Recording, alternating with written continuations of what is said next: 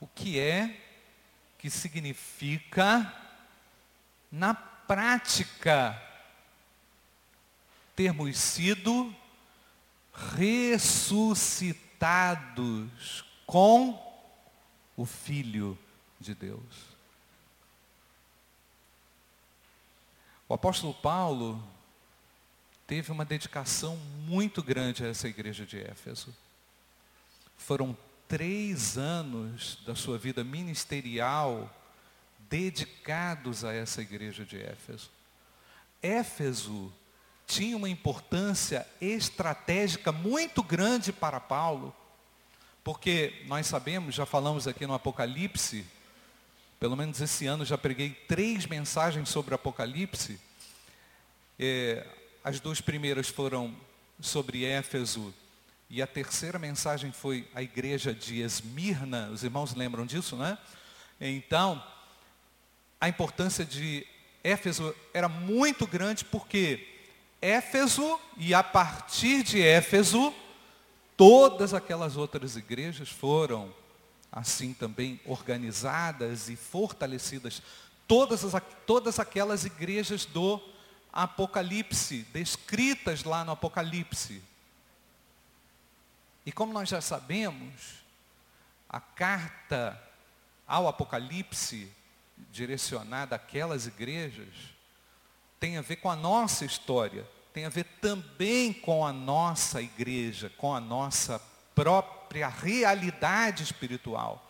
Por que, que Éfeso foi estrategicamente importante? Já citei, falei, porque através de Éfeso, toda aquela região era alcançada. Outro detalhe, irmãos, Éfeso também abria um caminho para o norte e para o oeste. Toda a Ásia e toda a Europa seria também acessada através da conversão e a dedicação missionária daqueles irmãos. E nós já sabemos que contra a igreja de Éfeso havia uma acusação. E isso acontece lá no Apocalipse. Qual era a acusação? Abandonaste o teu primeiro amor. Então o apóstolo Paulo, quando dedica o seu tempo a Éfeso, ele na verdade vê Éfeso numa condição muito estratégica, entende que os caminhos que Éfeso abre, os irmãos sabem que haviam cidades, e ali era uma província romana, Éfeso era uma província romana, haviam cidades-chave de conexão para outras cidades. Quero só lembrar, irmãos, que nós não tínhamos, como nós temos hoje, essas estradas pavimentadas, ainda que você reclame que tenha buraco, nem se compara aquilo que existia. Né? Ter acesso, o ir e vir, não era tão fácil como hoje, apesar de a gente às vezes reclamar, né? e de ter toda essa, essa problemática aí que envolve essa malha viária aí do nosso país. Porém, era a partir de determinadas conexões que se alcançavam outras conexões e que se chegava em outros lugares. Então Paulo, preso, presta atenção irmãos, Paulo aprisionado, escreve à igreja uma série de realidades espirituais importantíssimas e altamente conectadas com isso que nós estamos celebrando hoje, que é a Páscoa cristã, ou o domingo da ressurreição. E nós vamos olhar para o texto de Efésios capítulo 1. Nós vamos ler o capítulo 1.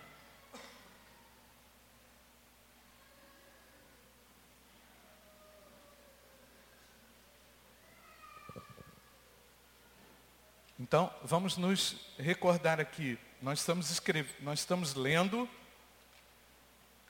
uma carta a uma igreja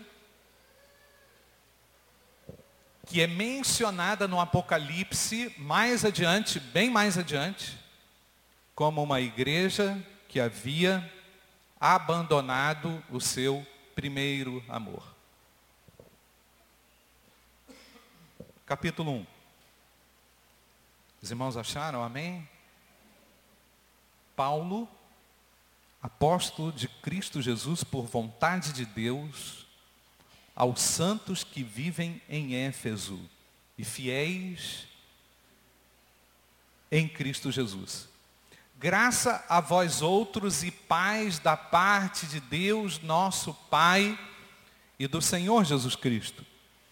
Bendito o Deus e Pai de nosso Senhor Jesus Cristo, que nos tem abençoado com toda sorte de bênção espiritual nas regiões celestiais em Cristo os irmãos estão me acompanhando?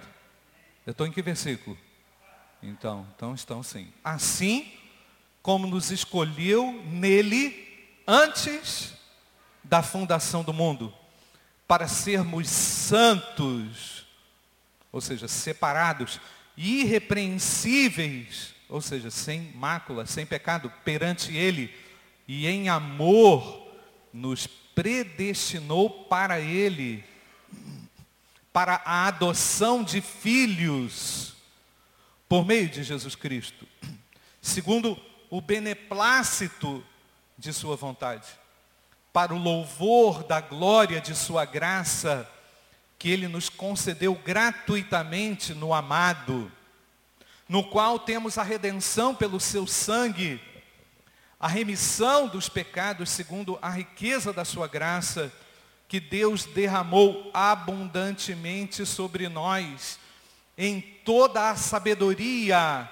e prudência, desvendando-nos o mistério da sua vontade, segundo o seu beneplácito, que propusera em Cristo de fazer convergir nele, na dispensação da plenitude dos tempos, todas as coisas tanto as do céu como as da terra.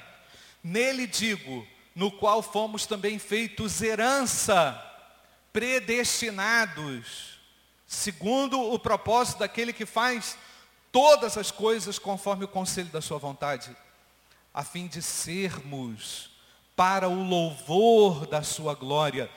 Nós, os que de antemão esperamos em Cristo, em quem também vós, depois que ouviste a palavra da verdade, o evangelho da vossa salvação, tendo nele também crido, fostes selados com o Espírito Santo da promessa. A igreja diz amém ou não? Amém. Fostes selados com o Espírito Santo da promessa, o qual é o penhor da nossa herança, até ao resgate de sua propriedade em louvor da sua glória. Por isso também eu, tendo ouvido a fé que há entre vós no Senhor Jesus e o amor para com todos os santos, não cesso de dar graças por vós, fazendo menção de vós nas minhas orações, para que o Deus de nosso Senhor Jesus Cristo, o Pai da glória, vos conceda o espírito de sabedoria e de revelação no pleno conhecimento dele. Iluminados os vossos olhos do coração para saberdes qual é a esperança do seu chamamento, qual é a riqueza da glória da sua herança nos santos, e qual a suprema grandeza do seu poder para com os que cremos segundo a eficácia da força do seu poder o qual exerceu ele em Cristo, ressuscitando dentre os mortos e fazendo sentar à sua direita nos lugares celestiais, acima de todo principado e potestade, poder e domínio, e de todo nome que se possa referir, não só no presente século, mas também no vindouro e pôs todas as coisas debaixo dos pés, para ser o cabeça sobre todas as coisas, o deu à igreja, o qual é o seu corpo, plenitude daquele que a tudo enche em todas as coisas. Amém, irmãos? Irmãos, cada vez que eu leio esse texto, eu, eu, eu já li esse texto inúmeras vezes, mas cada vez que eu leio esse texto, eu me fascino pela riqueza, pela grandeza do cuidado de Deus para com a sua igreja. Deus tem um cuidado especial com a sua igreja por causa do Filho de Deus, da posição na qual o Filho de Deus adentrou após a sua ressurreição. Na condição de Filho de Deus vivendo como nós, já tinha o poder de atrair para si, já tinha o poder de realizar feitos miraculosos, agora o Cristo ressuscitado a destra de Deus tem debaixo dos seus pés todas as coisas. Você crê nisso ou não? Então nós temos que prestar atenção, irmãos, nas nuances do texto. Certamente não vai dar para a gente explorar tudo aqui, eu vou focar um outro, uma outra situação para o nosso crescimento. Mas se você parar para olhar as nuances do texto, vai perceber inúmeros cuidados do próprio Deus para com a sua igreja. Mas agora, queridos, nós vamos ocupar uma visão diferente. Nós vamos ocupar aqui a visão do apóstolo Paulo para com a sua igreja. Porque ele, como fundador daquela igreja, como aquele que, pela sua, pela graça e misericórdia, pela sua determinação missionária, alcançou cada um daqueles irmãos. E é nessa perspectiva que nós precisamos olhar para esse texto agora para a gente poder entender algo relacionado a nós diante desse tema, a cruz vazia e as suas bênçãos. Podemos repetir, irmãos? A cruz vazia e as suas bênçãos. Quando a gente fala em bênção, irmãos, hoje, ouve bem o que, é que eu estou falando. Quando a gente fala em bênção hoje, a pessoa pensa num carro novo, a pessoa pensa numa televisão nova, ela pensa numa promoção no emprego. Isso é o que se transformou nessa bagunça é que se transformou a palavra bênção na Bíblia. Nós temos que aqui olhar na perspectiva de Paulo o que é bíblica, portanto, o que é que ele chama de bênção. Ah, pastor, senhor é contra a televisão? O carro novo? Não, não estou falando isso. Adições que Deus dá a nós, nós somos realmente gratos. Mas, espera aí, a visão do homem do século 21 sobre bênçãos é uma visão consumista, materialista muito ligada a uma teologia que a gente abomina aqui, que é a teologia da prosperidade. Porém, sabemos do cuidado de Deus com cada um de nós. Eu não tenho dúvida. Você tem dúvida sobre o cuidado de Deus na sua vida? Então, benção espiritual descrita aqui no texto tem a ver com algo dentro das pessoas, não é fora das pessoas. Bênção espiritual tem a ver com algo que nasce e vive dentro do indivíduo, não, pros, não, não é aquilo que o homem consegue ver com seus olhos, sentir com a sua mão, cheirar com seu olfato lá, quando ele é, abre um, um, um bem novo, ou quando chega quando ele tá, o carro dele ainda está cheirando a novo. Não sou contra o carro novo, mas o que eu estou querendo dizer, irmãos, que bênção aqui se refere a algo muito além daquilo que perece. Bênção espiritual é alguma coisa relacionado num contínuo na vida do salvo. Amém, irmãos? É num contínuo. O apóstolo Paulo está preso o apóstolo Paulo está escrevendo uma carta aprisionado. Ah, então ele não era abençoado, pastor? Na visão da teologia da prosperidade, não sei como é que eles explicam isso. Não sei como é que eles vão explicar isso. Que Jesus não tinha onde reclinar a sua cabeça. Eu não sei como que eles explicam isso. Mas a Bíblia mostra e ensina, irmãos, que a bênção espiritual transcende qualquer aspecto material da nossa existência. E olha só, irmãos, o que, que aconteceu? É importante a gente fazer esse destaque aqui para que os irmãos compreendam perfeitamente o cuidado de Deus para com os indivíduos. Para quem que Jesus apareceu pela primeira vez? Para quem? Maria Madalena. Não foi, irmãos?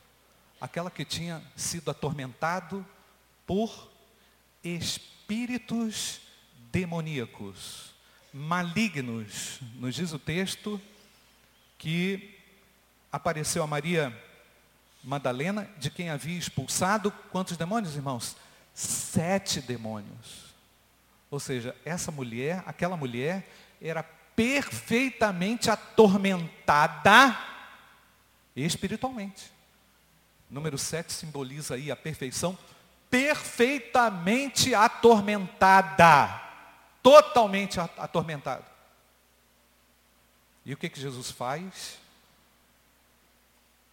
Nos diz o texto de Marcos, capítulo 16, versículo 9, quando Jesus ressuscitou, na madrugada do primeiro dia da semana, apareceu primeiramente a Maria Madalena, de quem ele havia expulsado sete demônios.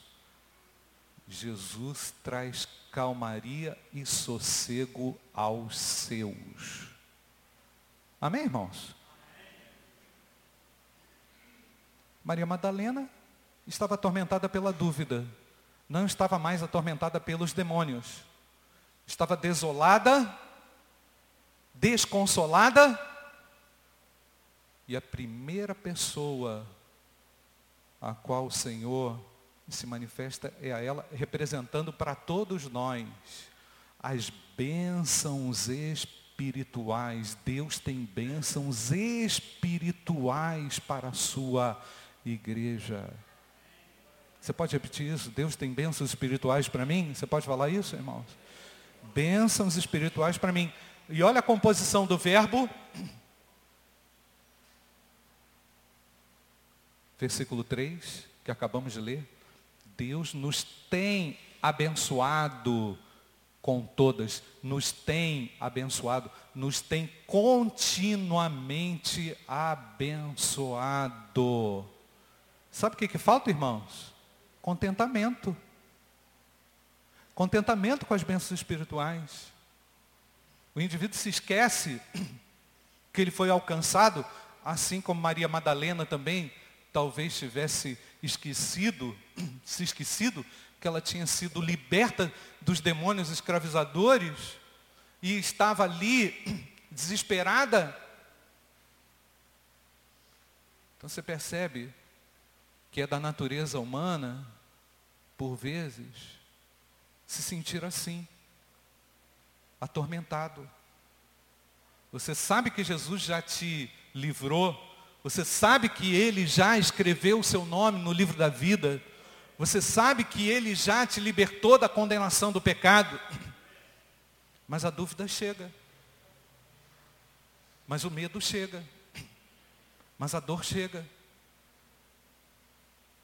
E eu não estou falando nada relacionado a bens. Eu estou falando de algo relacionado a uma condição de alma. Então, queridos, na Páscoa, a gente tem que se lembrar desse maior bem que nós recebemos, que foi a libertação do cativeiro do pecado. Tem muita gente rica, infeliz. Tem muita gente que está nadando no dinheiro, mas está pulando do prédio. Tem muita gente podre de dinheiro no nosso país, por resultado da corrupção.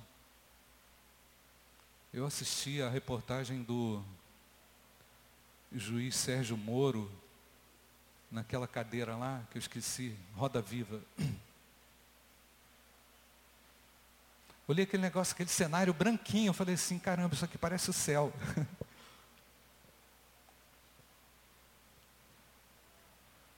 bilhões e bilhões e bilhões e bilhões assaltaram o nosso país. Um país rico, um país tão desenvolvido, com tanto potencial, destruído. E então, qual é a questão, irmãos? Presta atenção aqui. Qual é a questão principal? Não há vida dentro das pessoas. O Brasil foi assaltado, primeiramente, na corrupção do pecado, na destruição do pecado. O indivíduo insaciável que quer tirar do outro o que não é dele. Então, é isso, presta atenção, gente, é isso que a ressurreição do Senhor tem que significar para nós. Um marco inicial na nossa vida, onde o que vale, irmãos, são princípios e valores eternos de Deus em nós. Aí você olha lá na lista dos corruptos do, dos bandidos, tem evangélico.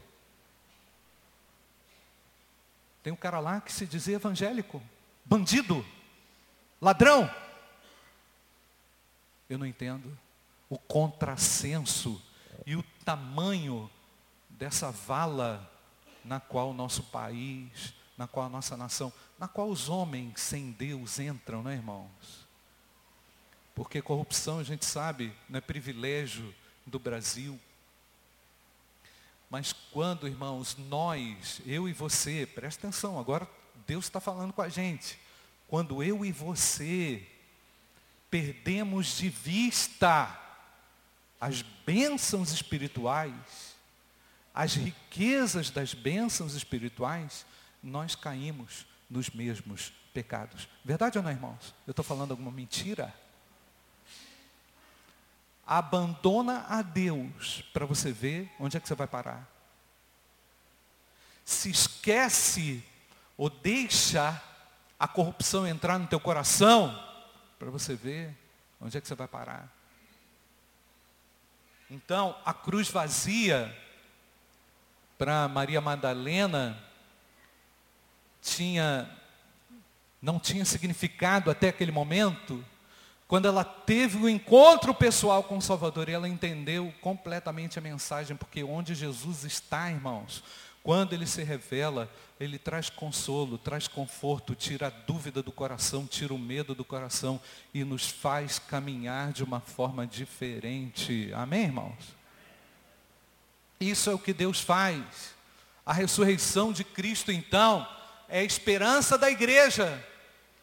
É a nossa esperança, é a minha esperança e é possibilidade de consolo para o mundo também. Um mundo desconsolado, um mundo inconformado, que só espera nos homens, que só espera no resultado da economia, que só espera no resultado da justiça, que só espera no resultado da lei ah, pastor, isso não é importante? É importante, mas não define completamente a questão. Porque o que define a questão é aquilo que Deus faz no interior do homem. E graças a Deus eu nasci de novo.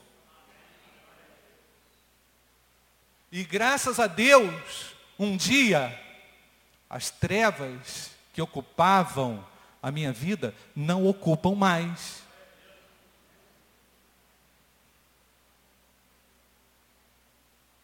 E os demônios que atormentavam, não atormentam mais. Agora eu quero dizer para você, igreja. Só lembrar, nenhum líder na história das grandes religiões rogou para si tal direito. Nenhum. O direito de ser o filho de Deus.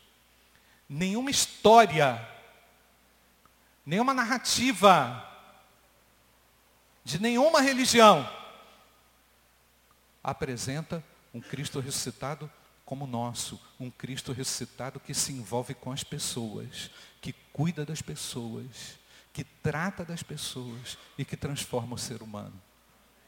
Você foi transformado? Foi transformado ou não, irmãos? Então, Deus nos ressuscitou. Vamos ler de novo, irmãos. Está aqui na capa do boletim. Ó. Deus fez o quê? Com salvo, nos ressuscitou com Cristo. Agora, olha que coisa incrível, irmãos. Você não tinha nascido e Deus já tinha previsto o seu nascimento. Você não tinha nascido e Deus já tinha previsto o seu novo nascimento. Tanto sim que o texto diz que ele nos ressuscitou ao salvo, aquele que o recebeu, aquele que nasceu em Cristo, que foi transformado como filho de adoção, somos filhos por adoção. Não é verdade, irmãos? Somos filhos adotivos de Deus. Então, pelo fato de termos sido adotados em Cristo, o que, que ele fez? Foi no poder da sua ressurreição que ele nos fez nascer de novo. Por isso que o crente está de pé num mundo arrebentado como esse. Não é verdade, irmãos? Por isso que o crente está de pé no mundo falido. Por isso que o crente, ao olhar para tudo isso, ele olha com pesar, com tristeza, a destruição do mundo. Né? o avanço do mal no mundo. Irmão, sou carioca, minha esposa. E em 98, Deus nos chamou para Minas Gerais. Estamos aqui há 20 anos em Minas, completando esse ano. Não é isso, amor? 97, 21 anos. Há 21 anos que estamos aqui. Naquela ocasião, no bairro onde eu morava, a gente já estava percebendo que a situação estava complicada. Mas não viemos para Minas Gerais para fugir de nada. Viemos aqui por um chamado. E temos família que mora lá. E vemos como as pessoas estão aprisionadas. Aprisionadas não tenha liberdade. Irmãos, eu fui numa igreja no Rio de Janeiro, ela tinha o dobro daquele, daquele portão nosso ali, que não era flechinha assim não, era o dobro daquilo de tamanho, cerca elétrica para todo lado. A igreja, onde a minha mãe é membro, tem guarda armada. Guarda armada.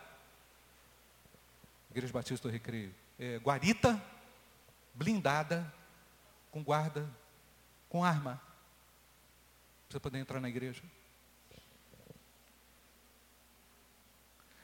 O que, que eu estou falando, irmãos? Que nós temos a facilidade, às vezes, de nos acostumar com tantas coisas daí do dia a dia e nos esquecemos que nós fomos abençoados com todas as bênçãos espirituais. Amém, irmãos? Nos impressionamos muito mais com o caos do que com a riqueza que a gente tem. A gente se a gente destaca muito mais o erro dos homens do que o acerto de Deus. Sabia?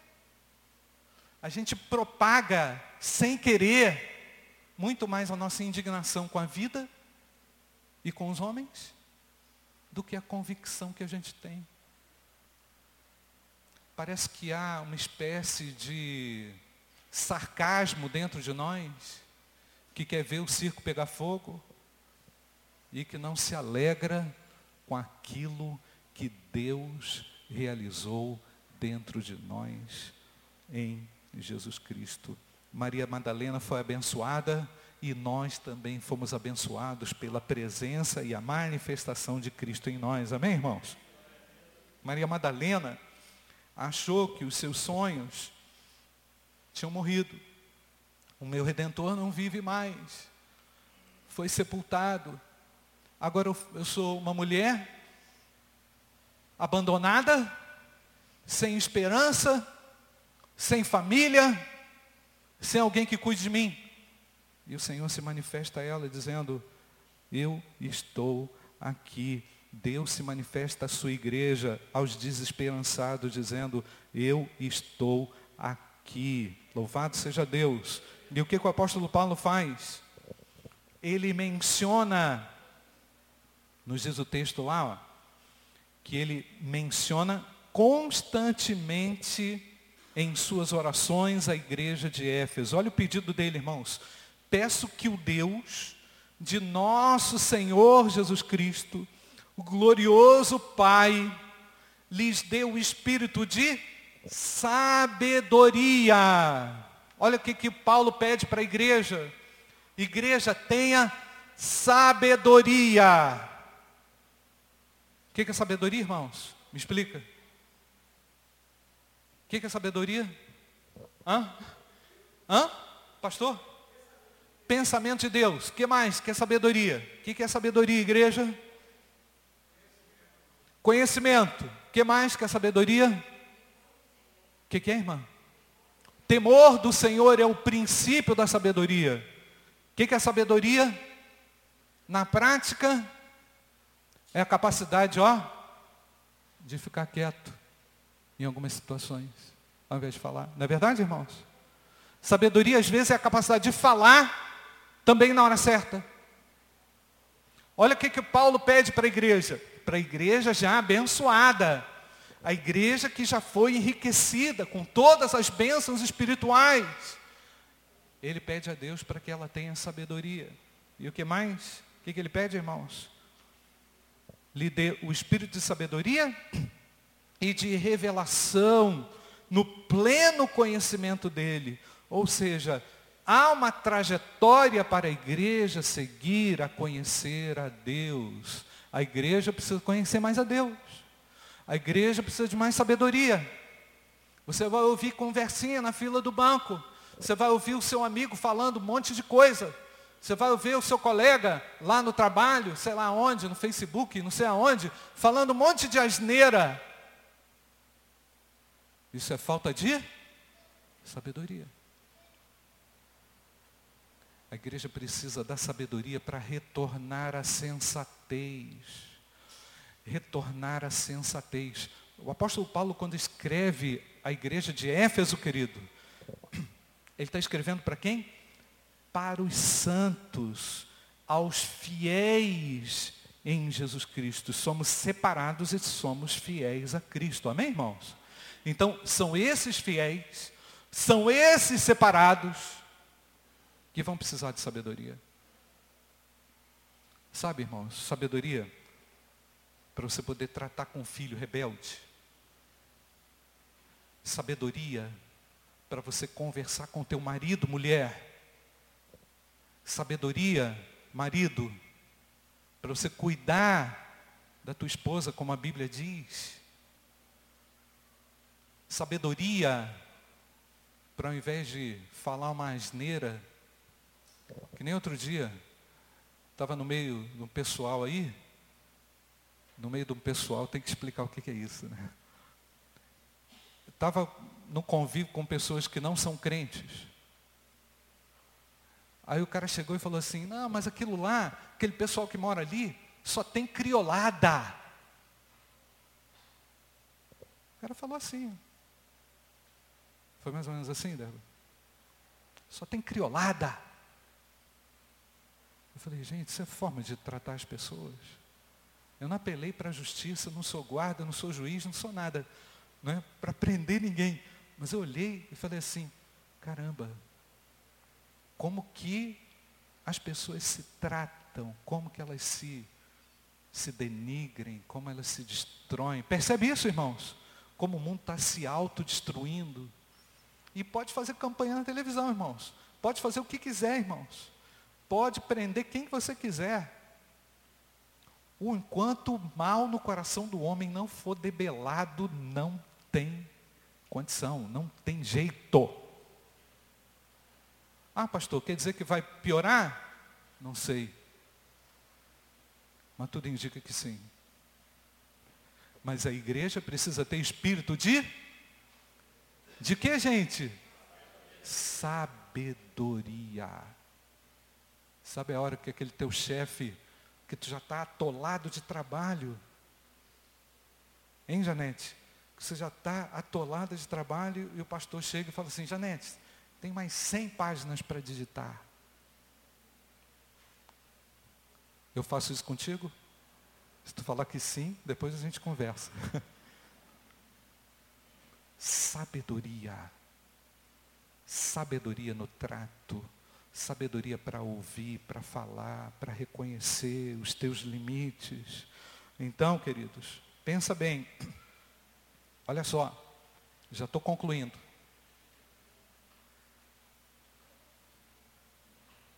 A igreja de Éfeso foi desqualificada pelo Senhor Jesus porque tinha deixado o quê, gente? Tinha deixado o quê? O primeiro amor. O amor do indivíduo é minado por muitas coisas, por muitos erros, por muitas decisões é, mal tomadas na vida. Gente, Cuidado, cuidado para não cometer uma besteira na sua vida, uma bobagem, por falta de sabedoria.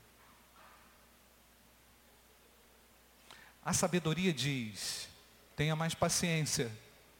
A falta de sabedoria diz, chuta o balde. Não é verdade, irmãos? A falta de sabedoria fala, chuta o pau da barraca.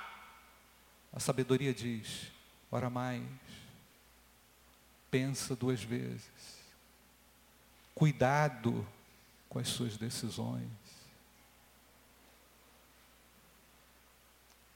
Moisés foi considerado o homem, como é que ele foi considerado, irmãos? O homem mais sábio, mais manso da terra. Por que, que ele foi considerado assim? Porque ele andava com Deus porque ele tinha preocupação espiritual, porque ele não estava correndo atrás só de trabalho, de dinheiro.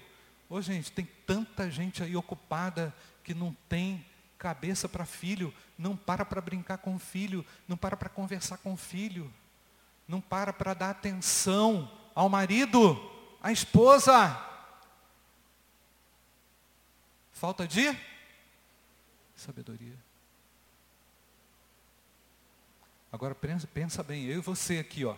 Eu e você. Quantas decisões. Já parou para pensar? Quantas decisões você, erradas, você tomou por falta de sabedoria na vida? Ah, pastor, Deus é gracioso. É gracioso, mas você podia ter feito melhor, cara. Você podia ter pensado mais, ter orado mais. Olha o recurso, Deus nos abençoou com que, irmãos? Com todas as bênçãos espirituais. No poder da ressurreição, fomos ressuscitados. Caramba, que isso? O crente não se apropria da vitória dele, não, pastor Elmo. O crente não se apropria da grandeza que há sobre ele. Não se apropria. E aí vai definhando. E aí vai perdendo autoridade. E aí vai tropeçando. Aí vai sendo controlado pelas decisões erradas. Aí vai sendo minado. Aí o Satanás vai batendo palma. Já parou para pensar, irmãos? O que você poderia ter evitado se fosse um pouco mais amoroso? Já parou para pensar? O que você poderia ter evitado se fosse mais fiel a palavra de Deus, a doutrina bíblica. Já parou para pensar?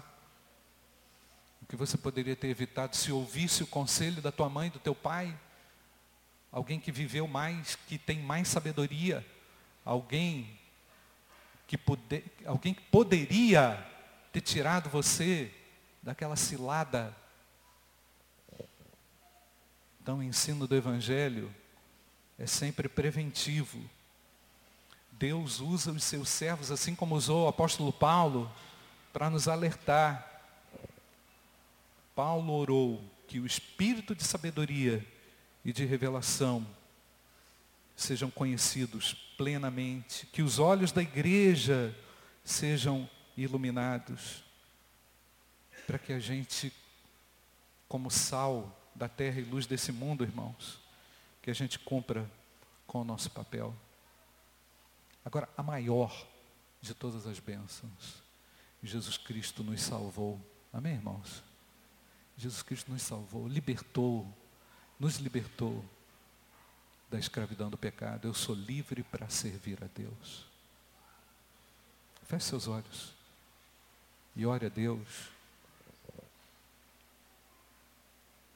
Vamos nos apropriar das bênçãos espirituais, irmãos, abandonando o egoísmo, abandonando as falsas crenças, abandonando a mentira, vivendo no poder de Deus, vivendo as bênçãos da ressurreição na nossa história, na sua casa, no seu trabalho. Jesus Cristo está vivo e vai dar a você condições de você vencer. Não há vitória, não há vitória que a ressurreição não possa trazer. Oro também para que os olhos do coração de vocês sejam iluminados, a fim de que vocês conheçam a esperança para a qual ele os chamou, as riquezas da gloriosa herança dele nos santos. Pede a Deus. Pai, eu quero viver no poder da ressurreição. Eu tenho uma semana de desafios, chegou o mês de abril, tem uma série de coisas para resolver essa semana. Tem conta para pagar, tem desafio para vencer, tem filho para criar, tem casa para arrumar, tem um monte de coisa para fazer, mulher. Mas pede a Deus sabedoria. Pede a Deus, marido, para os seus olhos serem iluminados, para você respeitar sua esposa para você amar sua esposa como Cristo amou a igreja e se entregou por ela. Pede sabedoria, filho, para você respeitar um pai que não se dá ao respeito. Para você amar sua mãe. Pede sabedoria, mãe, para aconselhar o seu filho, a sua filha. Para você dizer para ela, tem jeito sim, minha filha, o Brasil tem jeito, as pessoas têm jeito sim. Se Jesus for vivo, as pessoas sairão da morte espiritual. As pessoas vão abandonar o pecado. Cristo está vivo. Ensina coisa boa dentro da tua casa. Fala a palavra de bênçãos dentro da tua casa. Pede a Jesus, me dá esse espírito de sabedoria. Eu estou chegando no meu limite. Pastor Elmo vai orar. Feche seus olhos. Você quer consagrar sua vida no poder da ressurreição do Senhor? Quer viver as bênçãos espirituais tremendas de Deus? Eu quero viver no poder da ressurreição, não no meu poder, no poder da ressurreição do Senhor. Se quiser isso, pede a Deus.